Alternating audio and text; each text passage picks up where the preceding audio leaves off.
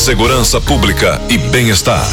Prorrogada a prisão do motorista de van escolar que teria abusado de criança de 5 anos. E o delegado da Polícia Civil fala com exclusividade ao Jornal de Vanguarda. Carlos Otávio e os detalhes. O Jornal de Vanguarda já tinha divulgado com exclusividade o caso no dia 12 deste mês, quando o motorista de 53 anos de uma van foi preso na Rua dos Operários.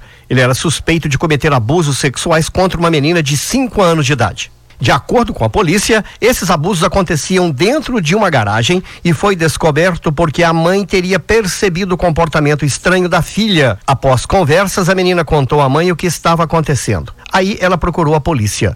Vamos saber mais detalhes agora com o delegado-chefe da Delegacia Regional da Polícia Civil em Varginha, Wellington Clér de Castro. Bom dia. Bom dia, Carlos Otávio. Bom dia a todos os ouvintes da Vanguarda. É um prazer falar com vocês.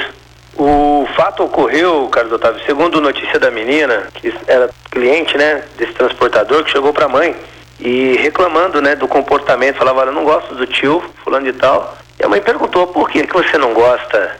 E ela esclareceu o que tinha acontecido.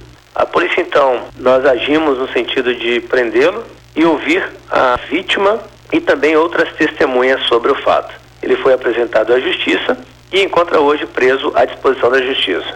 E foi revelado há quanto tempo ele abusava desta criança de 5 anos, delegado? Não, na verdade a, a perícia não atestou nenhum ato sexual, somente a passagem de mãos nas partes íntimas, o que é por si só um crime grave, né? Mas o tempo que isso vinha ocorrendo ainda está sendo apurado através da investigação. O suspeito está recolhido no presídio?